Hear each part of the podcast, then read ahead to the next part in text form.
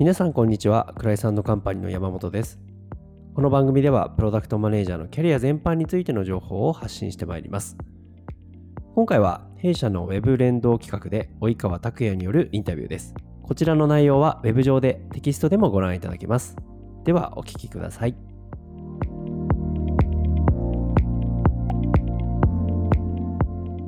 はい、改めましてよろしくお願いします。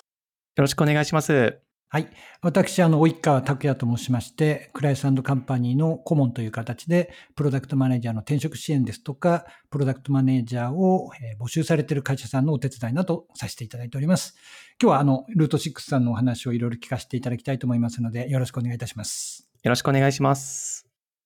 では、まず最初に、ルート6という会社と、あと、どんなプロダクトを出されているかというところ、ちょっとその先の話もしますと、その後、松本さんご自身のご紹介っていうような流れでいきたいと思いますが、まずは会社のご紹介からお願いしたいと思います。はい、わかりました。ルート6はですね、大手企業のビジネスモデル変革を支援する DX パートナーでございます。で、具体的には、リアルなアセットを持ってる大企業様に対して、我々がそのデジタルっていう部分を掛け合わせることで、新しい価値だったり、新しい機会を提供するために、ルート6は会社を立ち上げました。なるほど。わかりました。もう立ち上げてからどのぐらいの会社になるんですか？今ちょうど4年目になっています。で、ちょうど人数も50名ぐらいになってきて、順次増えているという状況でございます。わかりました。この後もちょっと聞くかもしれないんですけれども、先ほどあの DX というキーワードが出て、いわゆるデジタルトランスフォーメーションだと思うんですけれども、ルートク6さんの中で DX、デジタルトランスフォーメーションというのは、どのような定義でお使いになられているんですか？DX の定義は、我々は端的に言うと、お客さんのトップライン、売上上げられるかどうかってところで、そのための仕組みを提供して、提供することを DX と呼ばせていただいています。はい。単純にデジタル化するとか、デジタルで楽にするっていう観点だけではなくて、お客さんの売り上げが上がるとか、お客さんの市場価値が上がるとか、そういうところに貢献できるために支援させていただいているという意味で使ってます。承知しました。ありがとうございます。では、実際そのいわゆるプロダクトというふうになるものっていうのはどんなものを持たれていらっしゃるんでしょうか？ちょっと我々のサービス、ビジネスモデルからもご説明させていただければと思っているんですけど、お願いします。今自社でプレインというプロダクトを開発しています。このプレインが何かと申し上げますと、ヘッドレスなバックエンドの基盤なシステム基盤になっています。で、このシステム基盤をプロフェッショナルサービスでカスタマイズしてお客さんに提供して、そのお客さんからは、そのシステムの利用料という形でいただくというような形のビジネスモデルをさせていただいております。なるほど。今回、今、 Plain っていうプロダクトの中だと、特徴としては大きく2つありまして、今、我々のお客さんの中のエンタープライズ系の売上1000億以上のお客様をターゲットにさせていただいているんですけど、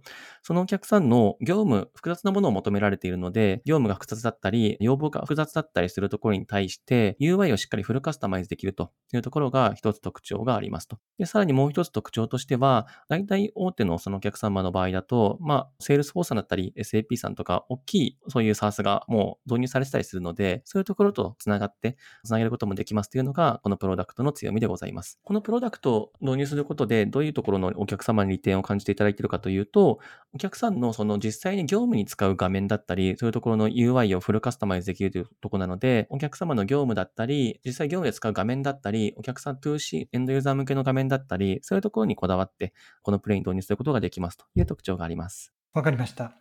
ゆるヘッドレスで、そのバックエンド側っていうふうにおっしゃってたんですけれども、はい。まあ、いろんな形で今ヘッドレス、まあ、CMS が一番有名ですし、まあ、いろんなものがあると思うんですけれども、えっと、ヘッドレスでそのバックエンドの部分で、具体的にはどんなような、その特にエンタープライズ向けの業務が可能になるんですか？今、我々が注力しているポイントとしては、クラウド EDI というところで注力させていただいていて、例えば B2B の小取引のところのプラットフォームなんですけど、例えばお客さん、バイヤーの方から注文を受け付けて、それに対して見積もりを介して、契約をして、そこから実際に納期するまでってところをワンストップで管理できるというようなプロダクトになっています。なるほど、わかりました。で、今のそのご説明いただいたプレインでよろしいんですかね？はい、プレインで大丈夫です。特に特定の業界の方に使っていただいているとか、そういったようなことはございますか？はい。今、我々がこれからターゲットにしていこうかなところでいくと、例えば今、我々の事例でさせていただいているのが、三菱商事様だったり、三菱マテイラ様だったり、製造業だったり、商社の卸の業務だったりするんですけど、そういうところをの B2B の業務を今後ターゲットにしていこうと考えてます。はい、わかりました。あともうちょっとその技術的な面に興味が出ちゃうんで聞かせていただきたいんですけれども、はい、その画面のフルカスタマイズは、いわゆる最近の流行りな形のノーコードみたいなものが実現されているのか、それともフロントエンドエンジニアが自ら好きな技術を使って柔軟にいろんなものを作れるというような形になっているのか、まあもしかしたらどちらかもかもしれないんですけども、どんな形なんでしょうか？基本的にはエンジニアが介入してしっかり作っていくものになります。で、例えば、イメージしていただくといいのは、例えば、Shopify とかって実際にローコードではないんですけど、コードでいじってフロントいじったりするんですけど、最終的にはああいうような形っていうところを目指していければと思ってます。はい、わかりました。イメージが湧きました。どうもありがとうございます。でしたらまた、そのプロダクトに関しては、この後プロダクトマネージャーのお話、もしくは御社のプロダクトマネジメントについてのところで触れていくことになると思いますので、その前にぜひ、松本さん自身のご紹介をいただければと思います。はい今、あの、ルート6で創業取締役をさせていただいてます、松本と申します。で、もともと経歴からご説明させていただくと、もともとは SIR でエンジニアから始まってまして、でそこからもうちょっと上流工程やりたいなところで、ベイカレントコンサルティングという会社で IT コンサル的なことをさせていただきました。で、その後、実際事業会社に入りたいなと、事業会社でもうちょっと事業にどっぷり入りたいなってところで、楽天に入社させていただいて、楽天のビッグデータの部門で働いていましたと。でそこで検索、楽天市場の検索エンジンの並び順だったり、そういうところをカスタマイズだったり開発していましたと。で、その後、データの取り扱いが結構好きになってしまったので、やっぱり日本でデータだったら Yahoo かなってところ、検索データ持ってるので、Yahoo に転職させていただいて、そこでもデータサイエンス統括本部というところでやらせていただいておりました。で実際にそこで広告システムだったり、Yahoo 全体のロギングの統一だったりっていう、ちょっと大きめのプロジェクトだったりするんですけど、そういうとこさせていただいてましたと。で、その後はちょっと知り合い経由でご紹介していただいて、ストライプデパートメントという PC のデパートメントみたいなものを作ったんですけど、それを01で最初の初期立ち上げからやらせていただいて、もともとシステム担当で入ったんですけど、まあ実際にもう人数も少ないので、営業もしたり、カスタマーサクセスもしたり、まあ一緒に倉庫行って箱詰めしたりとか、かそういうところまで一気通貫でやらせていただきましたと。でその後、医療系のウェルビーという会社に転職させていただいて、でその後、今の代表の遠藤からお声掛けいただいて、ルート6やりませんかってなって、今のルート6を一緒に創業させていただいたというような形でございます。なるほど。よくわかりました。はい、結構いろいろな経験されているようなんですけども、はい。途中までは一環として、その技術者、エンジニア側、もしくはデータサイエンティストのような形だったと思うんですけれども、どこからこういったプロダクトマネージャー的な仕事をやり始めたりしていらっしゃるんですか？そうですね。実は Yahoo とか楽天の時もプロダクトマネージャー的なことはしていて、あのいわゆる企画みたいな役割があそこの会社はあるんですけど、そういうところとエンジニアを兼務してやってましたと。で、もともと初期エンジニアで入ったんですけど、途中からやっぱりエンジニアに降りてくるというか決まったものが降りてくるところがあったので、そういうサービス作るところからやりたいなところで、徐々にそういう企画とエンジニアって両方やらせていただいたりとかしつつ、ちょっとこのルート6入ってからは、もう完全なプロダクトマネージャー、エンジニア部分はもう別の CTO の修行家というものがいるんですけど、もうそちらにもう管轄していただいて、もう私の方は完全にルート6から初めてビズみたいな、だったり、プロダクトマネージャーっていうところをもう100%になりましたっていう状態です。なるほど。わかりました。でしたら早速、ルート6さんにおけるプロダクトマネジメント、プロダクトマネージャーの中身についていろいろ聞かせていただきたいなと思うんですけれども、はい。まず、プロダクトは先ほどご紹介いただいたプレインというもの、一つでまずは考えてよろしいですか？そうですね。プレイン、ちょっとプレインも補足させていただいてもよろしいですか？もちろんです。今、プレインについては、一つ B2B の商取引のクラウド EDI という領域で一回作っていくんですけど、それはもうプレインのクラウド EDI という形で作っていきますと。で、今後我々のビジネスとしては、これ一つの大きいプロダクトと vertical SaaS として、また別のバーティカルサースをまた別で作って、そのバーティカルサースを積み上げていくことで売り上げを作っていくみたいなことを考えておりますと。なので、プレインのクラウド EDI の次に、またちょっと別のインダストリーのプレイン作って繰り返、複数増やしていくみたいなところを今考えているという状態です。なるほど。わかりました。プロダクトマネジメントやプロダクトマネージャーの考え方っていうのは、ある意味、その、こう、最近の中では、統一したものがある一方、各社さん微妙に異なっていたり、まあ、会社によっては大胆に異なっていたりすると思うんですけれども、ルート6さんの中では、プロダクトマネジメントというのは、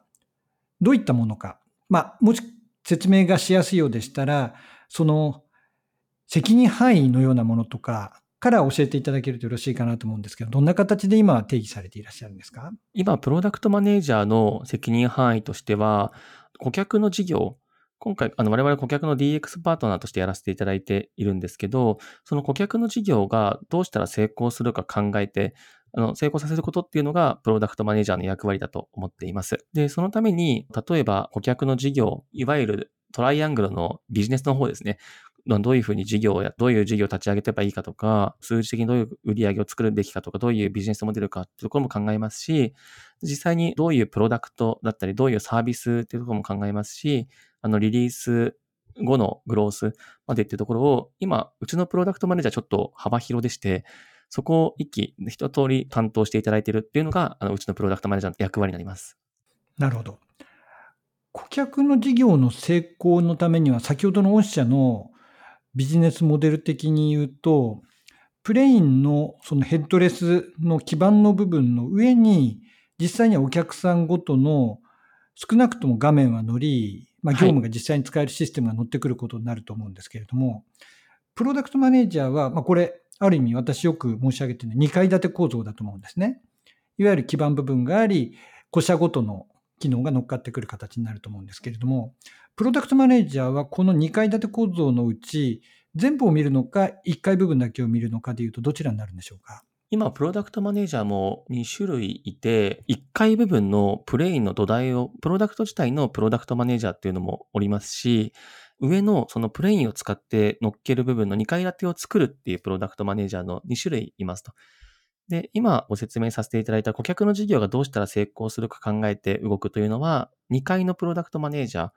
なっていて、で、1階のプロダクトマネージャーは、そういう2階のプロダクトマネージャーからの上がってきている内容だったり、そこを的確に判断して、どう土台に作っていくかってところを決めていくのプロダクトマネージャーになります。なるほど。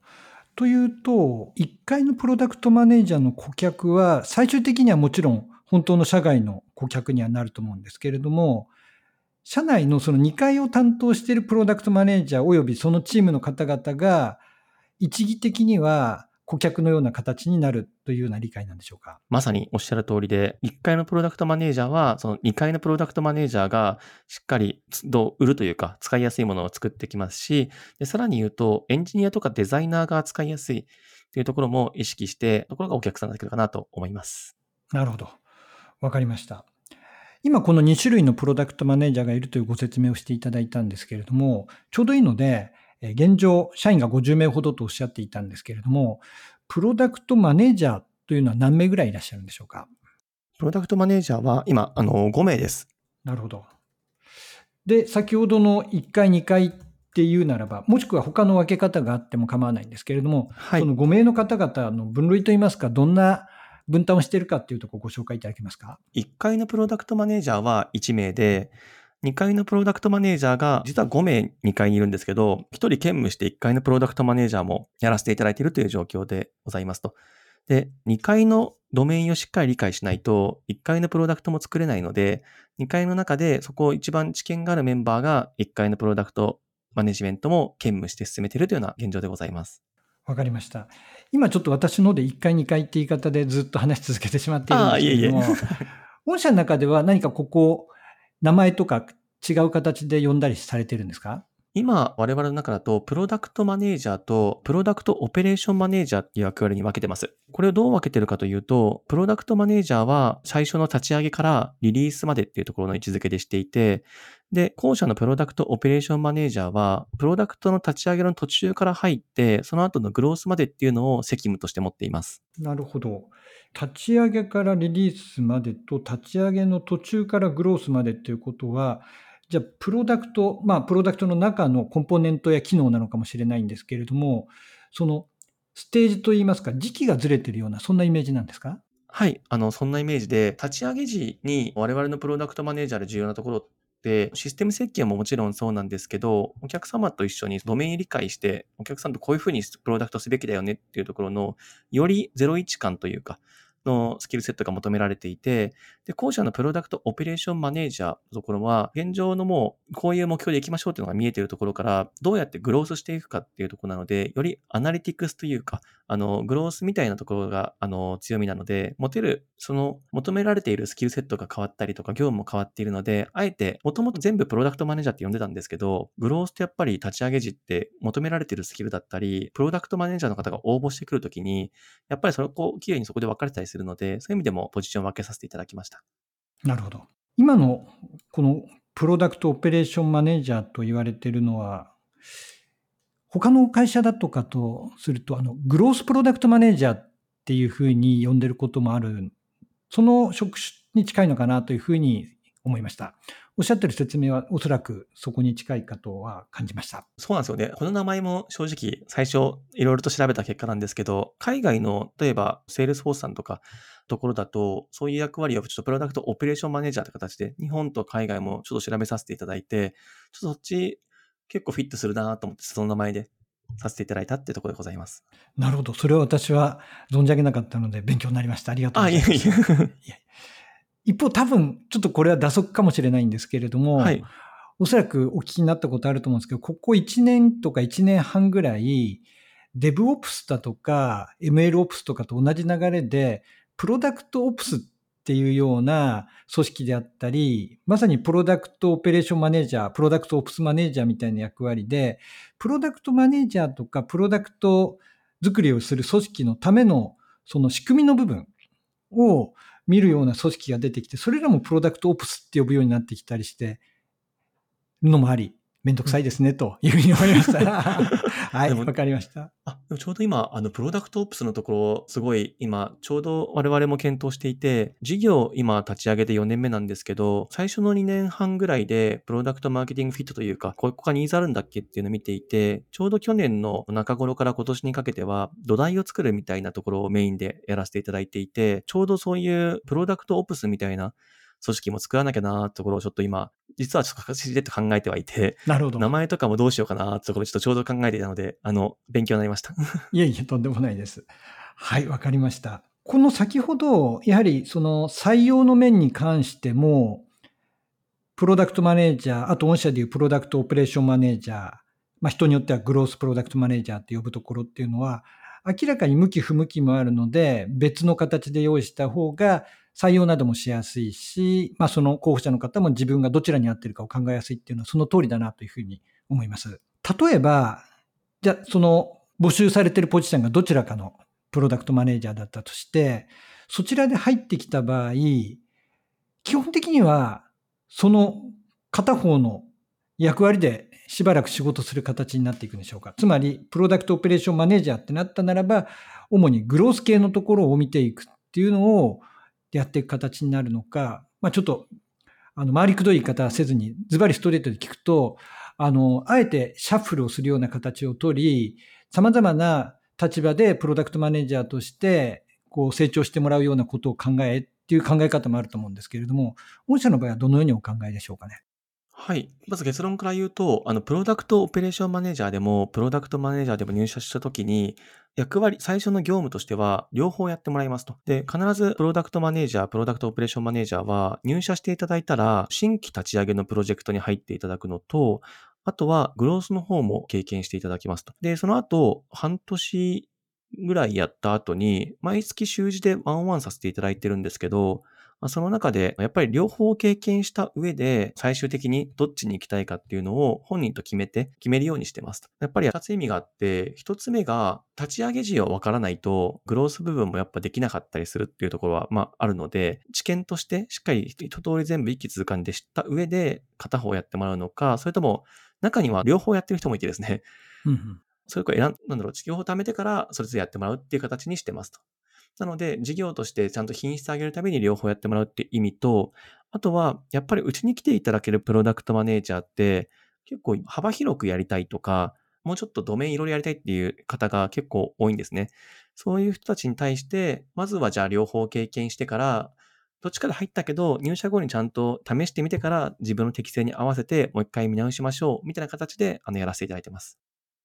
なるほど。わかりました。少し御社のプロダクト事業のところに戻るんですけれども、確かおっしゃっていたのが、はい。顧客の成功というのがプロダクトマネージャーのミッションだっていう話をされたと思うんですね。はい。顧客の成功というのはちょっと全問答みたいで申し訳ないんですけれども、はい。顧客の成功というのは何をもって成功というふうに見なされるんですか？顧客の事業、例えばちょっと事例でご説明させていただくと、そごう・西武さんの事例、公開させていただいている事例があるんですけど、例えばこのそごう・西武さんの事例でいくと、例えばちょっとビジネスモデル的には百貨店としては結構特殊というか、チャレンジングなビジネスモデルをトライしてるんですけど、単純な売上だけじゃなくて、例えば事業として定めている KGI というか、ここがしっかり数値がちゃんと上がっていくだったり、OKR のゴール部分がしっかり上がっていくところが成功だと考えてますと。で、その OKR 部分もリリース時点とリリース後1年経った時で多分指標ってどんどん変わっていくと思っていて、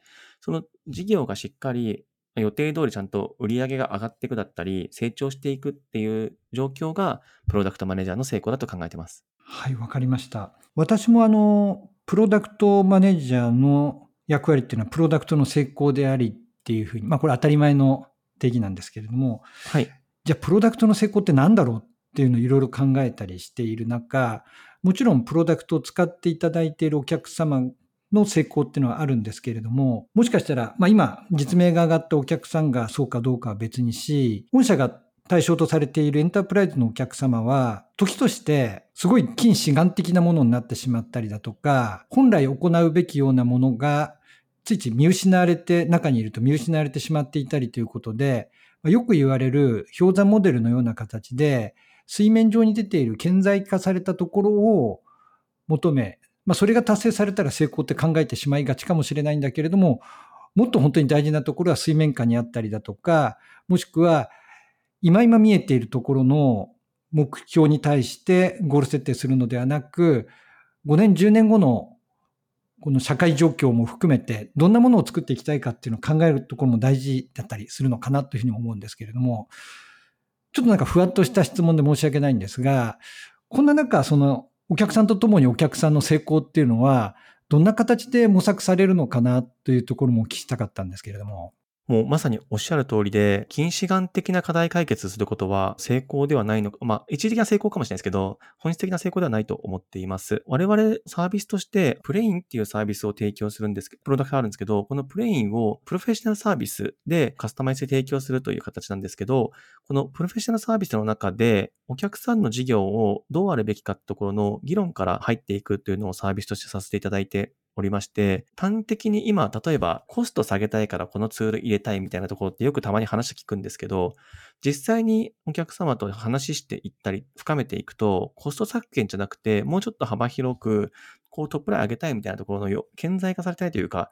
別の課題が見えてきたりするので、最初のその課題提起、お客様と一緒に課題提起をどうするかところから一緒にご支援させていただくことで、そのお客様の成功に方向性っていうのを最初に一緒に議論して固めるっていうのをやらせていただいてます。なるほど、わかりました。とても素晴らしいと思います。今おっしゃった、そのプロフェッショナルサービスの方々がお客さんと共に目標設定するっていうところも、プロダクトマネージャーの役割、責任範囲に入ってくるんですか？おっしゃる通りです。なるほど。なので、他社のプロダクトマネージャーよりかは、もうちょっとビズも入っちゃっているので、結構幅広で、はい、役割として持っています。となると、その部分ってプロダクトとはいえ、個社対応な形に細分化するとなっていくわけですよね。はい。そうすると、プロダクトマネージャー自身が、プロダクト事業というよりも、御社の事業そのものに対して、かなり責任を持っている。まあ、よくある議論で、まあ、私がよくこのクライスカンパニーの対談のところの想定質問リストの中にも入れているのが、プロダクトマネージャーと事業責任者の違いや役割分担であったり、もしくは、プロダクト事業、まあ、御社の場合にはプロダクト事業とはもはや言えずに、もうプロダクト取って事業って言っちゃっていいんじゃないかなとお話聞いてて思うんですけれども、その事業に対する数字責任、PL 責任っていうのをプロダクトマネージャーどこまで持つかっていうようなことをお聞きするんですけれども、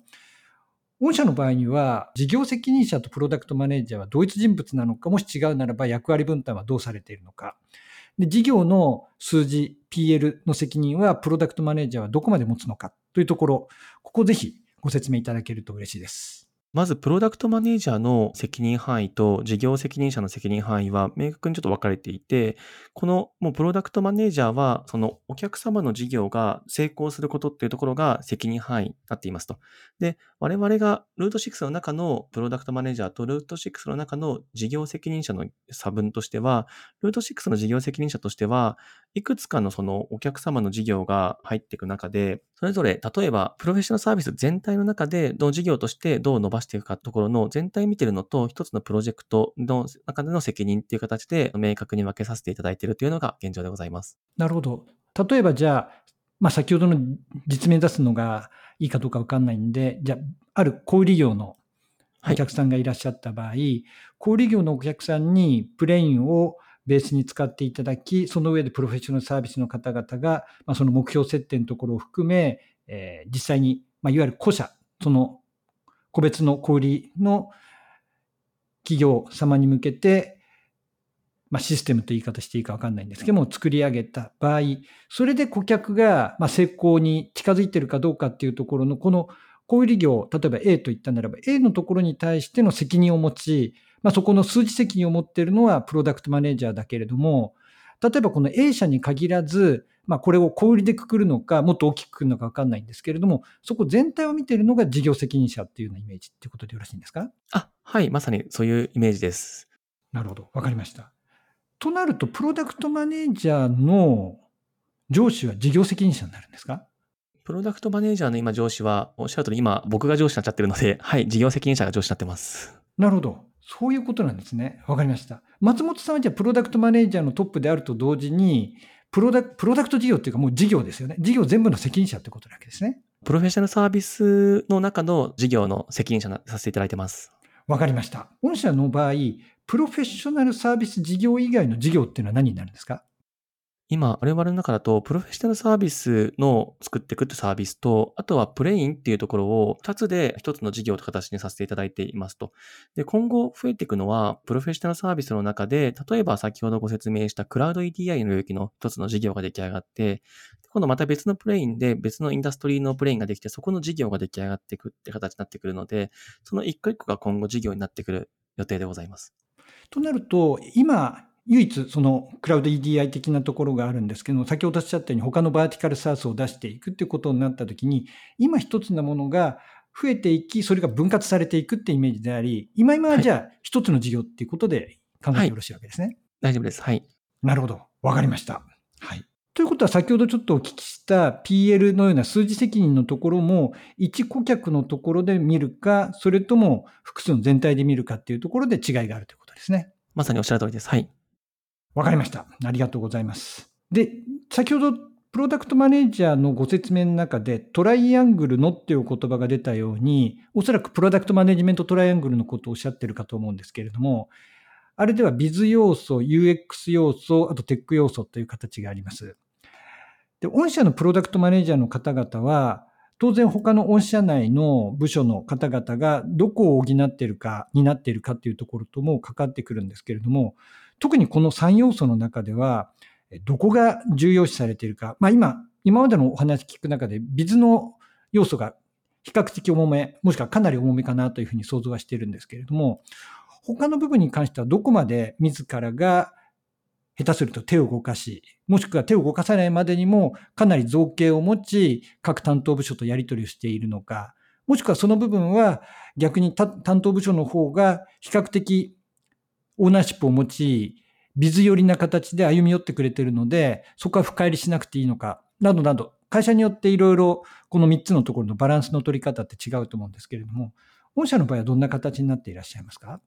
はい。結論でいくと、ちょっと贅沢ですけど、それぞれのメンバーが、ビズと、プロダクトマネージャーにビズと UX とテック両方すべてですね、というところをちょっとそれぞれキャッチアップして動いていただいています。なので、ビズだけによってるというよりかは、ちゃんと我々のポリシーとして、お客さんの目の前に立つ人が、作れない人が立ってしまうと持ち帰りますみたいなことになってしまうので、基本的には作れるメンバーがフロントに立つべきだと考えてます。で、その上で、テックについてもエンジニアと連携した上でキャッチアップしてもらいますし、UX に関しても、まあ、デザイナーと連携した上でキャッチアップして進めてもらいますって形なので、トライアングルのしては、で、それぞれが例えばうちのプロダクトマネージャー、例えば人事上がりだったり、事業上がりだったり、エンジニア上がりだったり、アナリスト上がりだったり、バラバラなんですけど、それぞれがそれぞれの強みを軸としては持ちつつ、不足部分はしっかり自分でキャッチアップしてくださいっていうスタンスをとってます。まあ、よくプロダクトマネージャーは一種格闘技競技の選手みたいなことを言われたり、まあ、スーパーマンみたいだって言われるんですけれども、まさにそんな形を目指してもらうようにされてる感じですかね。そうですね。もう本当に分かりやすく、総合格闘技、本当にその通りで、はい。うん、総合格闘技なプロダクトマネージャーです、ね、そうですね。一種格闘技ね、総合格闘技でしたね。はい。そういうあ、一種格闘技でも、はい。大丈夫です。先ほどでも問いつつ、もうちょっと聞いてみたくなっちゃったんですけれども、はい。作れる人っていうのは、ど、どこまでできたら作れる人っていうことで、松本さんのお眼鏡にかなうんでしょうか？はい。作れる人は、今これ最初から作れる人っていうのは特にうちの中だといないかなと思ってるんですけど、どこを目指してもらうかというと、例えば一つがローコードとかとしたらもうプロダクトマネージャーの方が自分で組み上げられるレベルっていうのを入社してからどんどんやってもらうっていうところを徹底させていただいてますというところと、あとはエンジニアとデザイナーと連携した上で、しっかり使用書が書けて、会話ができて使用書が書けて、設計できる人っていうところを作れる人と呼ばせていただいてます。なるほど。じゃあデザインに関して言っても、ラフなワイヤーぐらいは書けるようにみたいなところを目指してる感じなんですかね。そうですね。デザイナーに対してこういうものが欲しいんだよっていうのを説明できるぐらいのラフラフさでなるほど。イメージを伝えていく形ですね。はい。わかりました。じゃあ、ちょっとここでもう少し具体的なところを聞きたいんですけれども、実際、先ほど顧客とともに、まあ、プロフェッショナルサービスの方々とともになるかもしれないんですけれども、顧客を理解し、まあ、そのドメイン知識も得た上で、顧客の成功を考えっていうところからスタートされると思うんですけれども、そこら辺のその取っかかりの部分、特にその立ち上がりからやられる方のプロダクトマネージャーの役割の時に、それで実際形になってお客様の方に提供されて使われるまでっていうところの、ざっとしたその仕事の流れみたいなもの、会社の中では誰と共にそこに、え向き合ってるか、どういった形で共同作業しているかっていうところ等も含めてお話しいただけますか？はい、ちょっと事例でご説明させていただくと、最初、お客様と最初の引き合いというか、ご相談、ご紹介いただいて少しお話しましょうっていうタイミングでいくと、最初私と、最初の立ち上げ全部私が入らせていただいてはいるんですけど、私とそこを担当するプロダクトマネージャーで一緒にお話を最初聞きに行くっていう形をとってます。で、その中でお客様のビジネスモデルだったり、お客様の課題感っていうところの抽出だったり、そういうところをさせていただいて、こういう方向性にしましょうというところまでを、そのプロダクトマネージャーと、あと私と、あと、ちょっと実は途中、もう最初からデザイナーも入ってるんですけど、デザイナーで議論して方向性を固めますと。で、固めた後に、実際にじゃあ、これを具体化するためのサービス設計をしましょうというところで、エンジニアも関わっていきますと。そのタイミングで、プロダクトマネージャーとデザイナーとエンジニアで3人でワンチームになって、お客様のそのどういうプロダクトを作るかっていうサービス設計だったり、要件定義というところをやらせていただきますと。で、その後、実際その要件定義に対して、そのプレインをどうフィットさせていくかとか、そういうところを実際今度、エンジニアの開発チームも入った上で、プロダクトマネージャーが使用書を書きつつ、実際のデザインモック作りつつ、エンジニアと一緒に開発を続けていくということをさせていただくという形になっていますと。で、リリースする際なんですけど、実際リリースするときもお客さんと一緒にやらせていただいて、例えば、ある小売さんのとこだとすると、リリース前の店舗で使うプロダクトでもあったので、プロダクトマネージャーが実際にリリース前に3週間店頭スタッフの研修をしたりとか、リリース後はその店頭でずっとちょっといて、何かあったらすぐ対応できるように、プロダクトがしっかりオンボーディングできるところまでを徹底してやらせていただきますというのが、まずここは立ち上がりまでのプロセスになりますと。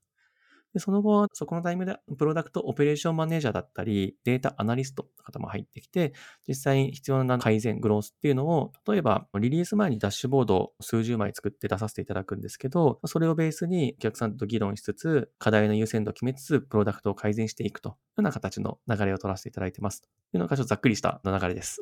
なるほど。わかりました。はい、ありがとうございます。今言ったその流れの中で、御社内でなんか決められたプロセスだったりだとか、フレームワークだったりとか、そういったようなもの、御社で独自に考えられたものでも結構ですし、まあ、巷でよく使われたりしているようなものとかを、これをうちでは基本使うようにしていますっていうような話でも結構なんですけれども、そういったものって何かございますか？最初の事業方針決まった後に、プロダクトの設計するフェーズは独自のプロセスを作らせていただいてます。で、我々の顧客のよく対話先が IT 部門じゃなくて、事業部の営業担当の方でよく議論していくんですね。で、その中で、ちゃんと事業の方が一緒に要件定義できるように、できるだけそのデザインモックを作るまでの時間を短くするという取り組みをしてて、それに合わせたプロセスっていうのを作らせていただいてます。なるほど。大体1ヶ月ぐらい、最初の要件開始して、1ヶ月ぐらいで画面の、まあ、主要な初版ができて、その画面見ながらお客さんとディスカッションするみたいな形ですね。なるほど。それはあれですね。秘伝のタレみたいな形で、社外秘であまり中身は外に公開されてないようなものなんですかね。そうですね。ただ、あの、お客さんには話してる内容なので、事細かに詳しくはちょっとお話できないんですけど、大体イメージとしては、要件が大体30%とか40%とか固まったタイミングで、実際デザイナーとエンジニアと一緒に、もう具体的なプレ、デザインの Figma とかで動くデザインというか、作らせていただくところをやらせていただいてて、で、そのために必要な情報をプロダクトマネージャーが整理整頓するみたいなところをさせていただいてます。いわゆる、そのかっちりしたそのプロセスを回してるかどうか、ちょっとこの後聞きますけれど、はい。アジャイル的な形で常に動くような、試せるようなものを用意し、それをお客さんに触ってもらいつつ、フィードバックを取り入れて、というような、そんなアプローチというふうに想像しても大丈夫ですか？はい、大丈夫です。ちょっと言える範囲でプロセスをご説明すると、クラウド EDI 領域においては、我々こだわっているのは最初にお客様の業務の現状の業務をまず把握するっていうところを徹底してます。事細かに業務把握した上で、そこにシステムが入るとこうだよね、みたいなところの業務整理をさせていただくのをプロダクトマネージャーが実施します。で、その業務整理が終わった後に、それをベースにデザイナーがデザインのモックを作るみたいなプロセスをさせていただいているというような形ですね。なるほど。わかりました。はい。はい。あともうちょっと関係部署との関係だとか、協業の仕方みたいなところを聞きたいんですけれども、はい。今、いわゆる開発とあとデザインのところとはお話しいただいたんですけれども、御社にプロダクトに関わるマーケティングみたいなもの、まあ、よく言われるのがプロダクトマーケティングっていうような、そんな役割だとか、プロダクトマーケティングマネージャーという職種も日本でもポツポツと増えてきていると思うんですけれども、こういった役割だとか職種に相当する方っていうのはルート6さんにはいらっしゃるんですか？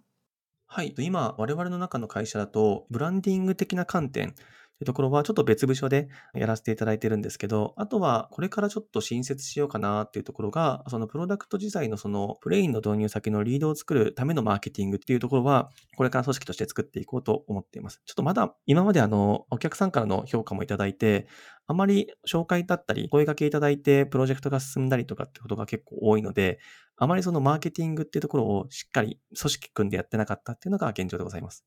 なるほど。わかりました。そのプロダクト、プロダクトマーケティング的なところでリードジェネレーションしていくっていうことをやられると、おそらく魅力的なサービスだと思いますので、非常にその問い合わせも多くなり、スケールしていくようなビジネスに、まあ今でもそうだとは思うんですけど、よりそういった形になっていくんじゃないかと思うんですけれども、今までちょっとご紹介していただいた中だと、やはり丁寧にそのプロダクトマネージャーとプロフェッショナルサービスの方が顧客に向き合ってっていうやり方をしているがゆえに、顧客数を増やしていこうとしたら、人を増やさなきゃいけないという、そういったその、いわゆる従来からのコンサルティング業界的な SIR 的なところの側面もあるんじゃないかと思うんですけれども、そこはどのように今後解決されていく予定ですか？はい。まず一つが、インダストリーを絞るというか、業界絞ることで、ドメイン知識のキャッチアップを容易にしていく、共通化していくっていうところを、まず一つ考えているのと、あとは先ほどご説明したプロセスの型化ってところを徹底していて、今、我々の中で、このプロセスでこのドキュメントを作って、この流度でっていうところを細かく定義を、定義しているところで、そのプロセスを使うことで、一人のコストっていうところを下げつつ、数を増やすというところは考えてます。が。あの、おっしゃる通り、やっぱり人がいないと、スケールしないっていうところは、おっしゃる通り見えてる部分ではあるので、もちろん人は増やしていくところはあります。はい。今、そのプロフェッショナルサービスやプロダクトマネージャーがやられているものを、お客さん自身ができる、もしくは外部の御社の今後のパートナーなどが行うような、そういったビジネスモデルも考えたりはされてるんですか？現時点だとまだ考えていないです。数年、5、6年後とかにもしかしたらあるかもしれないなぐらいな形で考えてます。なるほど。わかりました。ではもう少しあの人の面に深掘りしていきたいと思うんですけれども、まあ、今までも十分お話しいただいてんですけれども、まあ、それに加えてというところで結構なので、御社におけるプロダクトマネージャーに求める人物像であったり、スキルであったり、マインドセットであったり、まあ、どんな人が御社のプロダクトマネージャーに向いてるかというところをお話しいただいてよろしいでしょうか？はい。これ僕が結構ずっとですけど、プロダクト、自分のプロダクトマネージャーで求めてる素質というか、は、プロダクトが大好きかっていうところをよく見てます。例えば、自分のサービスだったりプロダクトを嬉しそうに説明できるかとか、こういうところがしっかり説明できるってことは、結構そういうこと調べたりとか、このサービスについてしっかり考えてる人が説明できるので、そういうプロダクトが大好きかっていう観点は共通して見るようにしてます。うん、それは主にやはり私もよくプロダクト愛みたいな言い方をしてあの話すことがあるんで、全く完全に同意なんですけれども、ある意味、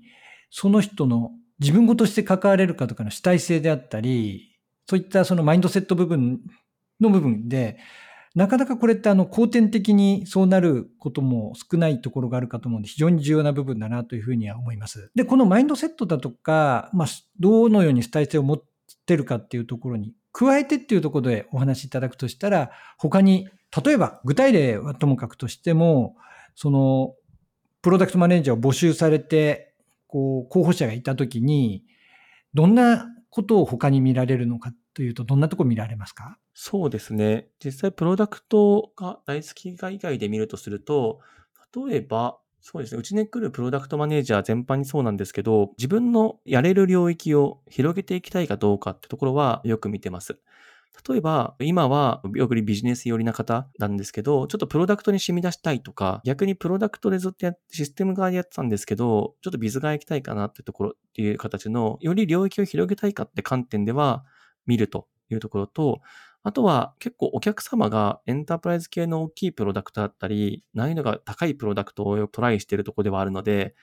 そういうところにチャレンジしていきたいかって思ってるかってところはマインドセットとして見てます。なるほど。わかりました。では、実際にルート6さんのプロダクトマネージャーになったといたします。で、まだちょっと経験も浅いしといったとき、ルート6さんの中では、そういったまだエントリーレベル、ジュニアレベル、もしくはそれにもう少し上かもしれないけどというようなプロダクトマネージャーが入った時に、どのような形でプロダクトマネージャーは育成をされていく予定なんですか？はい。今、一つのプロジェクトにメインで立ってるプロダクトマネージャーがいるんですけど、基本はもうそのプロダクトマネージャーにサブとして入っていただいて、実際にもう業務を学んでいただくっていうところを、まず一つの教育として、OJT としてやらせていただくのと、会社として外部のセミナーだったり、調査とか、まあ書籍も含めてなんですけど、ここに対してはしっかり投資していきたいと思っているので、そういう外部セミナーとかも、もしご自身で、例えばプロダクトマネージャーがフィールドブートキャンプやりたいとか、だったら、もうぜひぜひって形であの出させていただくので、その二軸で教育を考えてます。なるほど、わかりました。じゃあ、この育成と表裏一体な部分もあるんですけれども、今、プロダクトマネージャーってどのように評価されていますか？結構、プロダクトマネージャー評価って各社さん苦労されているところも多いように私は伺っているんですけれども、御社の場合にはどのように評価をされますか？評価としては、我々、いわゆるそのランキングみたいなのもなくて、給与の評価に関しては、あくまでもその、そのプロダクトマネージャーが市場価値としてどのくらいかみたいな観点で評価をしてます。例えば、わかりやすく言うと一つのプロジェクトを、プロダクトを、まあ、しっかり大きめのプロダクトを一人で見れれば、まあ、一人前みたいな評価をしますし、まあ、それが複数できてくれば、またさらに上に行きますし、例えばそこからまたさらに、さっきご説明したその一つの事業全体のプロダクトを全部統括して見れますってなってくるとまた上がるみたいな、そんな形で上がるイメージ、キャリアというか考えてます。なるほど。わかりました。では、私の方から最後に、はい。えー御社のプロダクトマネージャーとしての魅力をぜひ伝えていただければというふうに思います。今、うちのプロダクトマネージャーの魅力としては、まず一つが、自身でプロダクト、まあ、ローコードなりでプロダクトが作れるようになるというところが一つの強みかなというところと、あとは今までビズとかシステム領域だけでやってきた人が、さらに幅を広げていきたい、チャレンジしたいっていう人にとっては、機会提供ができる会社だとは思うので、そういう人には入っていただきたいなと思っています。はい、わかりました。どうもありがとうございました。ありがとうございました。